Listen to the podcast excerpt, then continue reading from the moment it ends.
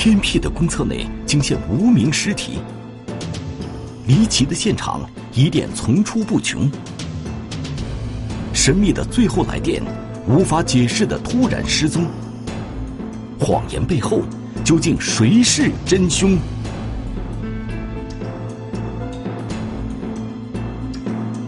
最后的来电，天网栏目即将播出。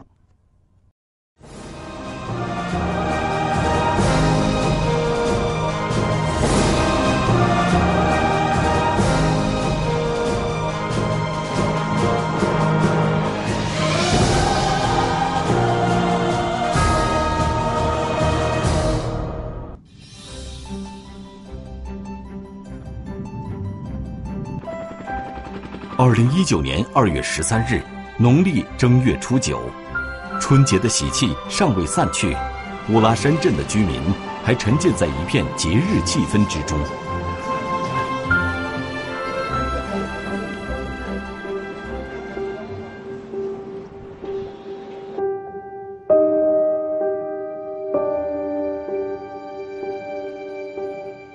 呃，附近居民家的一个小孩儿。在给家里面解这个炮珠。走到小区的公共厕所门口，小孩发现，厕所中间平时紧闭的铁门，此时竟然敞开了一条缝。这个门没有上锁，他一推就能推开。他觉得里面，他感到很好奇，想打开看一下。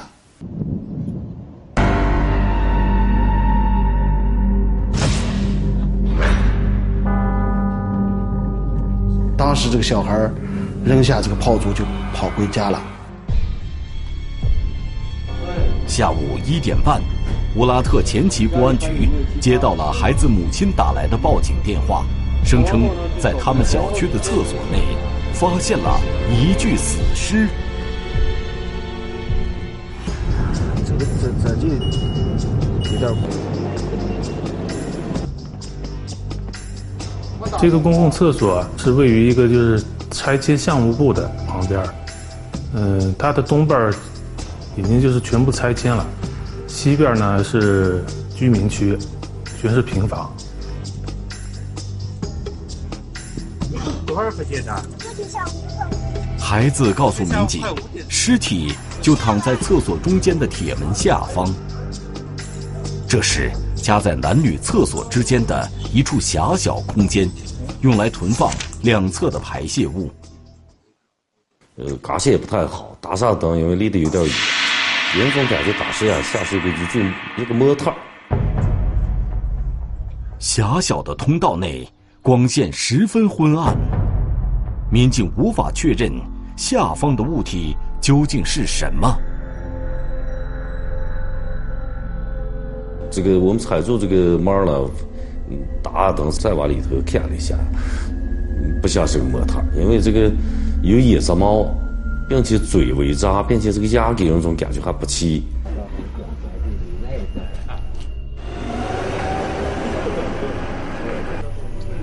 拿走以后以后拍照吗？我们录像。穿防护服之后呢？我就下到了那个嗯西凤街的下部，使用手电仔细观察。通过近距离观察，技术人员确定这是一具男性尸体。然而，由于死亡时间已久，加上长时间的冰冻，死者已经面目全非。就是说，他这个皮肤其实就是带着一种就是皮革的样子了。不是说是就是正常的皮肤那种色调。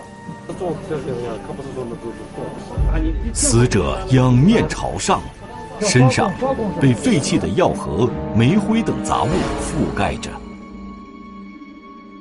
但是明显看到上身应该是赤裸的，呃，下身呢，因为这个膝盖以下被冰冻的看不到，但是膝盖以上也不穿衣服的。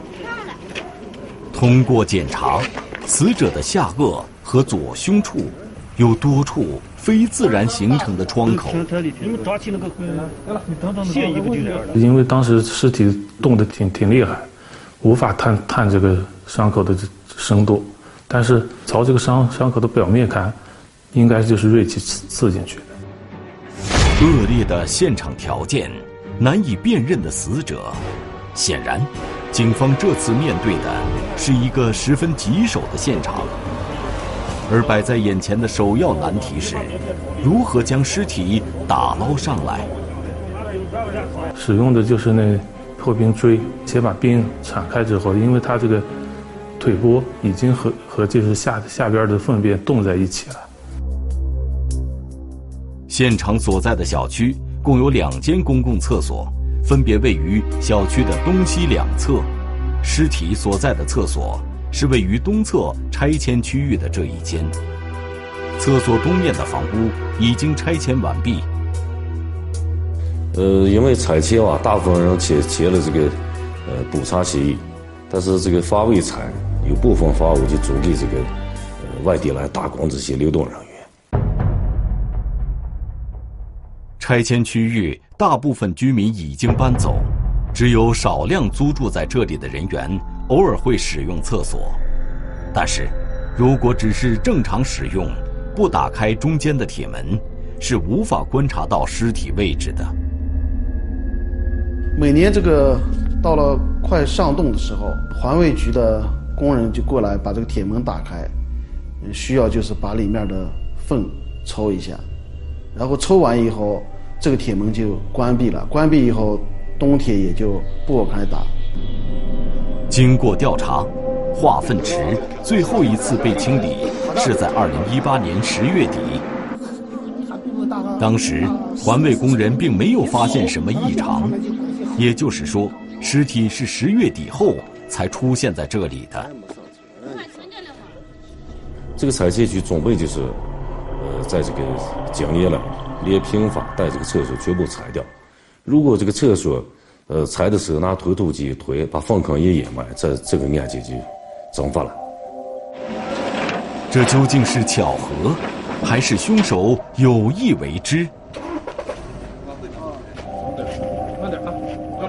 经过一个多小时的努力，技术人员终于将尸体和冰分离。通过绳索和棉被。民警将死者从坑内打捞出来。慢点，慢点，慢点！来来来，来来，那个戴上手套，上个扶一下。下颚处有两处就是那种砍击伤，然后那个左胸下的有两个创口，所以说咱们就基本上已经就确定了就是被人谋害的。和尸体一并打捞上来的还有两件衣物。就挂在死者斜上方墙壁的铁丝上面，反套的，就是说已经就是被脱下的那种状态的衣服。一件是那个灰色的线衣，一件是绒衣。两件衣物上破损的位置，刚好与死者身上的伤口一一对应。显然，死者在遇害时。上身是穿着衣服的。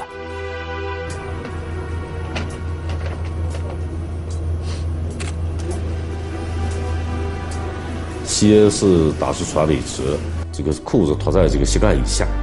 我们当时也非常纳闷。当时侦查员也不能排除，被害人是不是在上厕所的时候被他人所害，顺便把尸体扔到了厕所。但是，通过继续打捞，民警没有在现场找到疑似的作案凶器。这间狭小的厕所，究竟是不是案发的第一现场？如果不是，死者又为何会出现在这里？偏僻的公厕出现无名男尸，复杂的现场，打捞困难重重。反套的衣物，孤立的血迹，警方又将从何入手？最后的来电，天网栏目正在播出。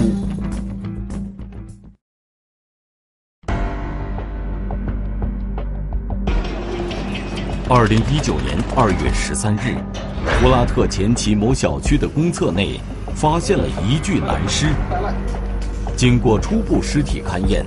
死者死于他杀。从身上没有发现任何能证明他身份的东西。死者面部无法辨认的条件下，走访工作必不可少。民警希望能够尽快找到线索。这个人到底从哪来的？呃，怎么死的？怎么被扔进这个厕所内？好多的疑问，当时都在我们心里了。死者上身赤裸，上衣反套，裤子退到膝盖以下，种种迹象让民警感到异常蹊跷。大部分属于赤裸炸弹，给我们这种感觉是不是在这个劫金活动中突然，呃，这个被袭击的？如果被害人在厕所遭到袭击，根据死者伤势情况，现场必然会留下一些较为明显的痕迹。靠最里面的坑位上，坑位和坑坑位之间的界墙上，有这个手指抓下的血痕。呃，地下有成片的血迹。然而，从血迹分布来看，出血量不大。更加反常的是，地面与墙壁上的血迹都是滴落状和擦拭状的。第一现场它应该有横截状的血迹才对了，所以说我们认定这个现场应该是抛尸现场，而不是第一现场。民警推测，死者有可能被人从坑位抛入坑道，在抛尸过程中留下了这些血迹。在这个南侧的台阶处，有一个划蹭下的血迹，像是拖拉过的尸体。民警还发现，死者的裤子虽然退到膝盖以下，但是裤带扣是紧扣着的，并没有解开。不是说是把裤带解开之后脱的，所以说觉得这个就是搬运过程中。他身身体重，人们可能就抓住衣服呀，这些搬运的时候把他拽下来的。从死者的姿态来看，抛尸者应该至少有两个人。做一个小轿。尸体的左右手都是向上举的呢，尸体的背部也没有明显的就是那种擦蹭呀什么，那就说明搬运时候，呃，应该不是拖拉的，应该是有其他人辅助的。选择公厕作为抛尸地点，究竟是凶手的特殊设计，还是随机选择？有经验的民警认为，这种选择并非偶然。因为我们这个地方有好多的戈壁、沙滩，嗯，有应该是有条件扔在更加隐蔽的地方，给人一种感觉：第一个是交通工具它不是很方便，呃，第二个就是。相对他当时因为这个作了案以后比较仓促，短时间内要处理掉这个尸体。也就是说，凶手极有可能就居住在抛尸现场附近。距离厕所五十米远的一处平房，是一家个人经营的小诊所。这家诊所格外引起了警方的注意。勘察现场的时候，这个男尸的身上有好多药盒。当时想到，为什么这个尸体上会有药盒？经营者老李平时就居住在诊所内。面对警方的询问，老李承认，死者身上覆盖的药盒的确是他扔的。他讲说是这些药盒都是快过期了。二零一九年一月初的某一天，他将一塑料袋过期药物顺手从厕所中间的铁门扔了进去。但是，对于尸体的事情，老李表示一无所知。他也怕，嗯，小孩啦捡回去吃，怕吃坏。他当时就是把这个药盒扔到这个粪坑里，倒的时候他也没有注意里面，没看里面，然后就把这个药盒倒下去了。假如老李所言属实，死者的死亡时间就能够进一步缩短到十月底至一月初的这两个多月里。确定死亡时间，那么就是说，咱们能划定一个范围。呃，比如说，在我们走访当中，哪些人在这个案发前后，尤其是案发后突然离开的，呃，对我们来讲，在走访当中至关重要。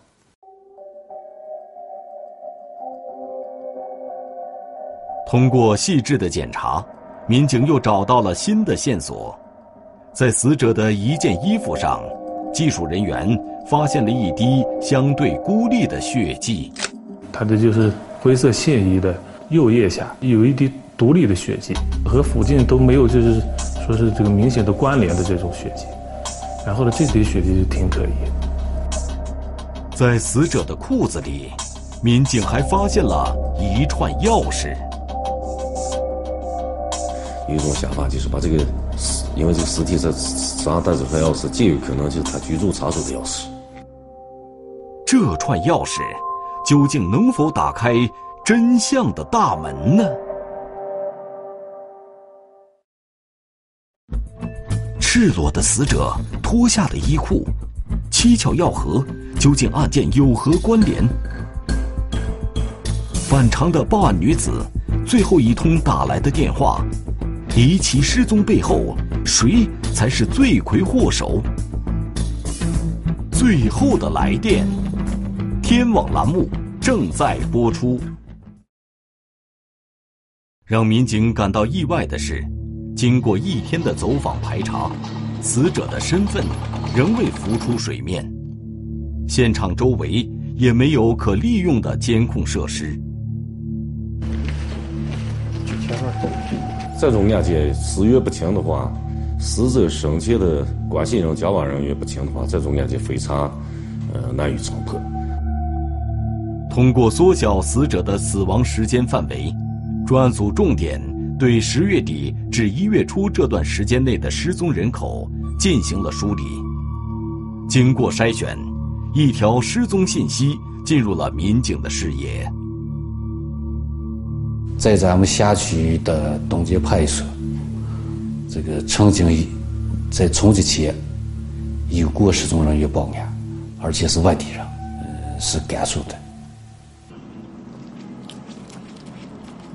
二零一八年十一月二十四日，一个名叫许晴的女子到东街派出所报案，称她的一个朋友老朱，从十一月二十日之后便音讯全无。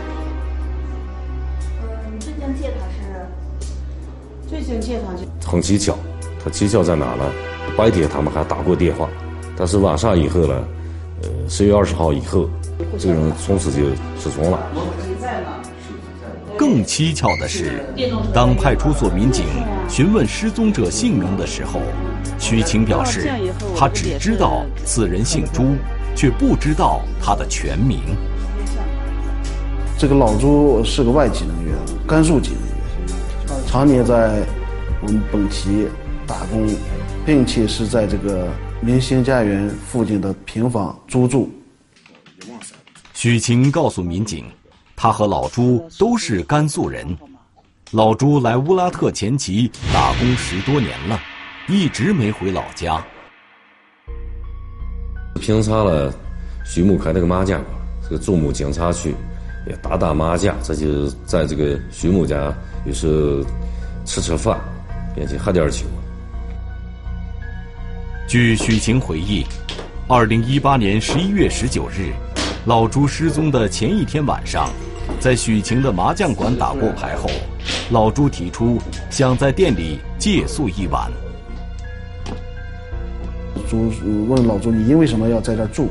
老朱说：“他家里面没电，一个呢，一个可能是呃欠了电费了，另外可能是线路老化。”第二天中午，老朱告诉许晴，他用手机交了二百元电费，打算回家看看来电了没有。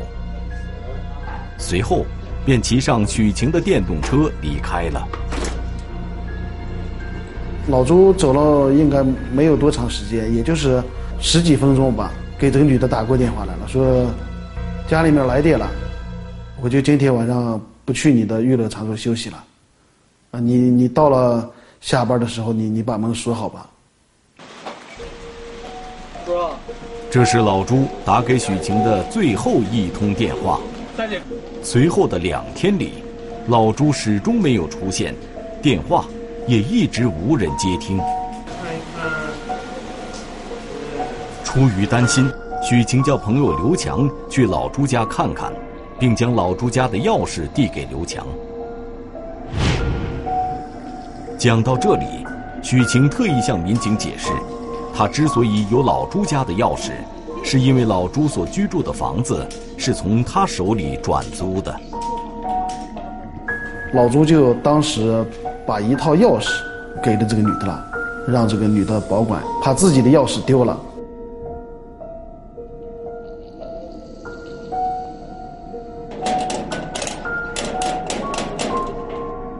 门内无人应答，刘强便用钥匙开了门。院子里，刘强没有看到老朱骑走的那辆电动车，难道老朱压根儿就没有回家？家里面，老朱的手机在这个卧室里面充着电，嗯，老朱的被子已经铺开了，电褥子也通着电。卧室内的迹象表明，老朱似乎是临时有事出门。连手机都没带在身上，刘强随即打电话给许晴汇报了这个情况。应该是快睡的时候离开的，而且应该是时间不长就会回来的。这种迹象给咱们这么个信息。获知这个线索，民警立刻带着死者身上发现的钥匙来到老朱家。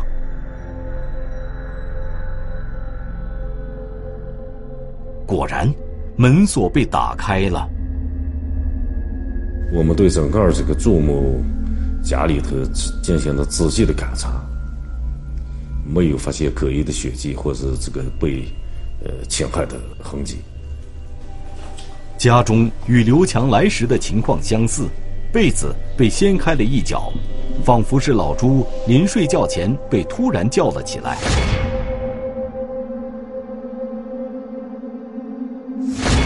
民警发现，卧室内的电褥子插销已经被拔掉，老朱的手机也不见了。通过邻居辨认，民警初步确定了死者身份，能初步判断这个尸体极有可能就是朱。专案组找到了最先进入老朱家的刘强。根据刘强回忆。当时他打电话给许晴，描述了老朱家的情况后，许晴便叫他把电褥子的插销拔掉，把老朱的手机带回店里。那家里面没人，嗯，那那个地方比较偏僻，你把老朱的手机，嗯，拿来吧。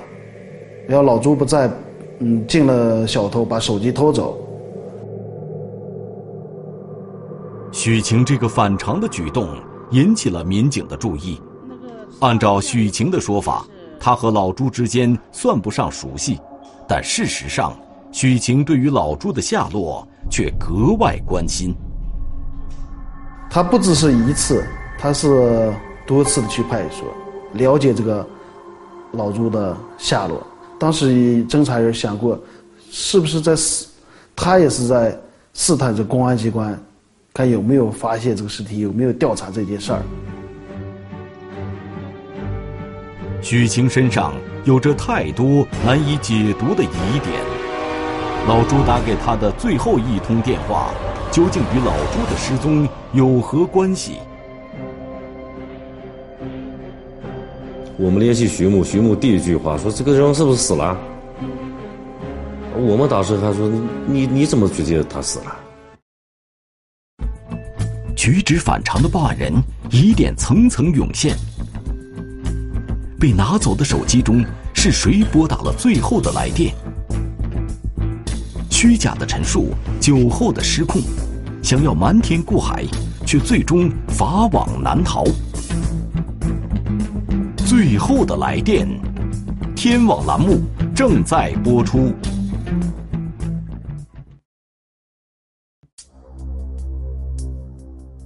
死者老朱名叫朱磊甘肃人年龄和许晴相仿两人都是已婚。只不过朱磊的妻子远在甘肃朱磊也有多年没有回家了。确定是死者是老朱这个女的就作为一个重点嫌疑人，他是与老朱最后接触人。通过调查，民警了解到。朱磊平日里人际关系比较简单，仅有的嗜好就是喝酒打牌，并且喝完酒后脾气不太好，也与人发生过肢体冲突。比较爱喝酒，家里头还剩下的酒瓶子，呃不少，院里头也有，家里头也有。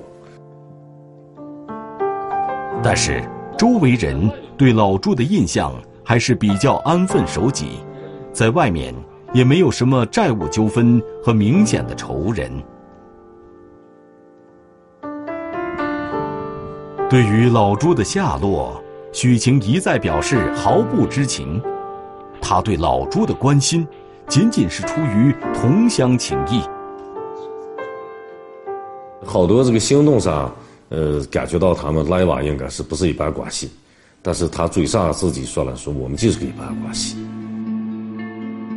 许晴坦言，他之所以让刘强将老朱的手机拿给他，也是为了寻找老朱的下落。拿到手机后，许晴发现解不开手机密码锁，就将手机保存起来。正好老朱的手机在这个女的手里。然后当时咱们侦查员就把老朱的手机扣押了。另一方面，技术人员提取了死者衣物上的一滴孤立的血迹，经过比对，这滴血迹并不是老朱留下的。咱们就分析，有可能是凶手也受伤了留下的。那么，凶手会是谁呢？根据现场勘查的线索，专案组认为，至少有两人参与了抛尸。当时觉得啊，就是假如这个徐某不是凶手，徐某有可能是知情人，或者是说对何案件应该是有关系的人。从朱磊卧室的状态来看，当晚他是临时起床离家的，这也就表明，他很可能。接到了某人打来的电话，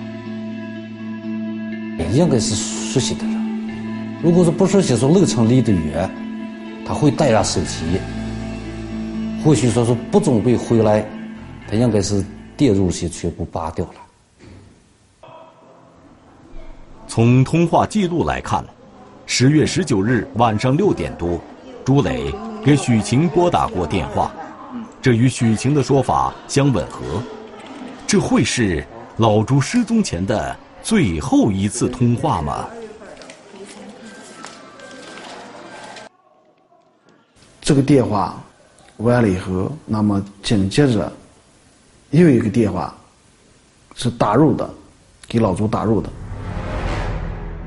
晚上的十八点五十五分，最后一个电话。这个电话打完以后，再就是以后全是未知电话。这是一个陌生的号码，会是谁打来的？如果是老朱认识的熟人，为何连号码都没有保存？我们很快就把这个电话号码的机组信息确定了，那么也是一个甘肃籍的打工人员王某。民警惊讶地发现，王某就住在距离老朱家不远的平房内。而这里，距离发现老朱尸体的厕所仅仅不到一百米。当时去了王某的住房处，有两个男的在吃饭、喝酒，但是不见王某。这两个人自称是王某的老乡。据二人交代，王某和他的女友张某在十一月二十一日离开了前妻，回老家去了。这天。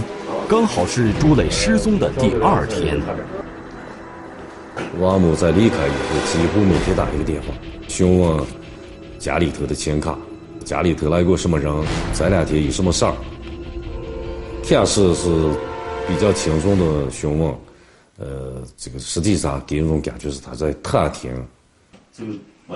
随着排查的深入，王某的种种异常举动，让他的嫌疑骤增。呃，这个王某呢，曾经因为故意杀害罪、故意杀害致死罪，呃，被判过刑，在二零一七年的时候才释放的。好的，拐弯吧。在甘肃警方的配合下，民警将刚刚喝了酒的王某控制。内蒙古乌拉特前旗公安局的，听清楚什么事了？干什么事了？喝啥？啊？喝啥？什么了。让专案组意外的是，经过车上简单的询问，王某很快承认了酒后杀害朱磊的犯罪事实。交代说，当时他去这个老朱家里面一起喝酒，喝完酒以后，他要回家，老朱说是骑电动车呃送这个王母。当走到厕所的时候，王母提出说要上一次厕所。在厕所里面方便的时候，两人因没带手纸的事情发生争执，一言不合便扭打在一起。朱某呢掏出刀来要捅王某，王某呢把刀掉卡下以后，呃，把朱某捅死。随后，王某试图从厕所坑位将朱某推入坑中，但是王某这番看似真实的供述，并没有说服专案组的民警。他这个朱某身高一米八零，体重一百七十多斤，这个王某呢是又瘦又小。从这个他们俩的身体力量悬殊上，朱某应该占优势。尤其朱某要拿着刀，王某绝对不可能说把刀能掉下。并且，技术人员已经能够确定，厕所是抛尸现场，而非第一现场。王某的谎言背后，究竟在隐瞒什么？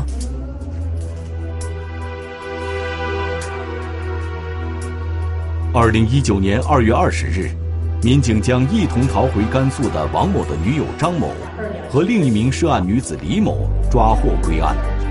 经过对三人的审讯，案件真相终于浮出水面。真实的情况是，呃，二零一八年的十一月二十号下午十八时五十五分，王某呢家里头冻点肉。呃，和他的同居女友了，叫了个，又叫了个，他们甘肃的个女老乡，就王某了，给这个朱某打了个电话，说来这儿吃饭了啊。朱某起身赴宴，不知觉酒过三巡，席间老乡李某提出自己有事要先回家，就起身离开了。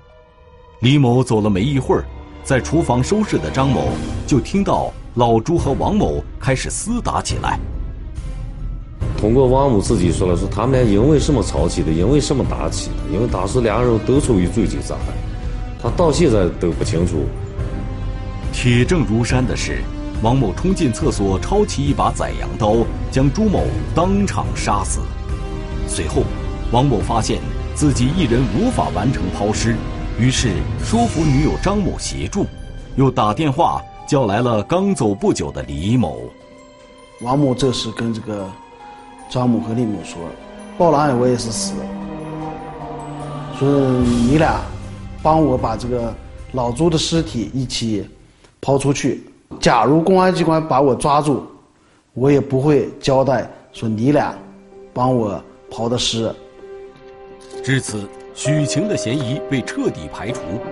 而王某虚假的供述终没能瞒天过海，三人都将因此接受法律的制裁。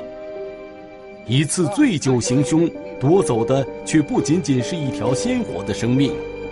警方告诫民众：减少饮酒，切勿酗酒，坚守法律底线。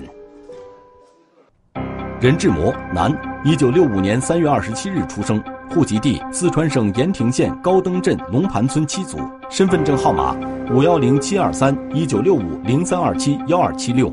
该男子涉嫌重大诈骗犯罪，请广大人民群众发现以上在逃人员线索后，积极向当地公安机关幺幺零指挥中心举报。对提供有效线索、为抓捕工作发挥关键作用的人员，公安部将给予人民币十万元奖励。